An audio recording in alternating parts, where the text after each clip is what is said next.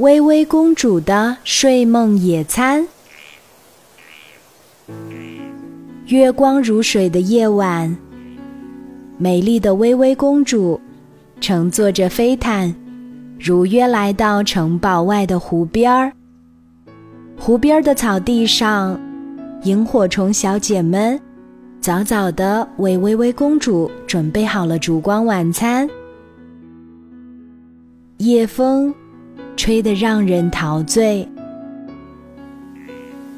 你听，那是草丛里昆虫交响乐团的演奏。微微公主忍不住从口袋里掏出心爱的口琴。加入了乐团的演奏。住在附近森林里的小动物们都循着声音赶来啦。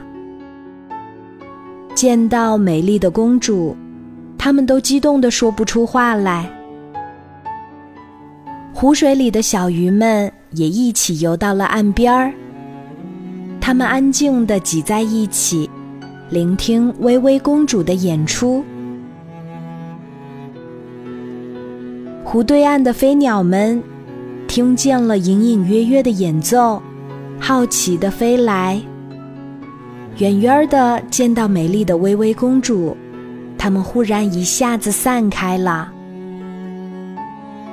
在微微公主和小动物们正纳闷儿的时候，它们又排着整齐的队飞回来了。你看，那是什么？飞鸟们的嘴巴里。正叼着一朵朵美丽的小花呢。哇，原来他们是要带着礼物来和微微公主相遇呀！几只可爱的小鹿用鹿角在微微公主的飞毯旁边支起一顶粉粉的小帐篷，那可是所有小女孩都想拥有的公主帐篷。小小的帐篷里散发出淡淡的好闻的味道。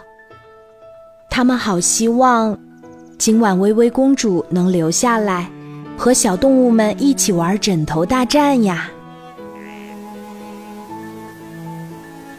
微微公主和昆虫交响乐团的演奏结束了，睡梦野餐正式开始。微微公主的飞毯上。有好多好多美味的食物，小动物们光是看着就会直流口水呢。只是谁都不好意思上前去拿，觉得那样好失礼哦。微微公主礼貌地邀请大家一起来野餐，并把好吃的美食一个一个地送出去。小白兔收到了巧克力味儿的泡芙。小绵羊收到了抹茶味儿的冰淇淋，小灰鼠收到了百香果味儿的香肠，小红马收到了酸奶味儿的面包片，小浣熊收到了黑焦糖味儿的布丁，小蜗牛收到了咖啡味儿的小蛋糕。这个夜晚。真是太美好，太美味啦！就连月亮旁边的乌云妹妹，看上去都好像一个好吃的乌云棉花糖呀。夜深了，睡梦野餐结束了，微微公主又要乘坐着飞毯回去她住的城堡了。小动物们好舍不得它走呀，尤其是小鹿们。它们每一次都会为微微公主准备好公主帐篷呢。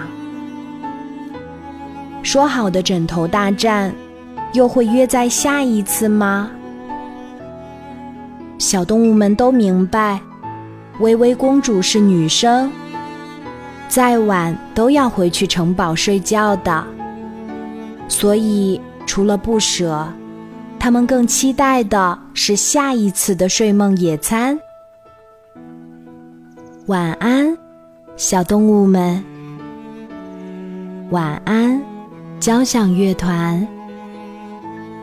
晚安，乌云妹妹。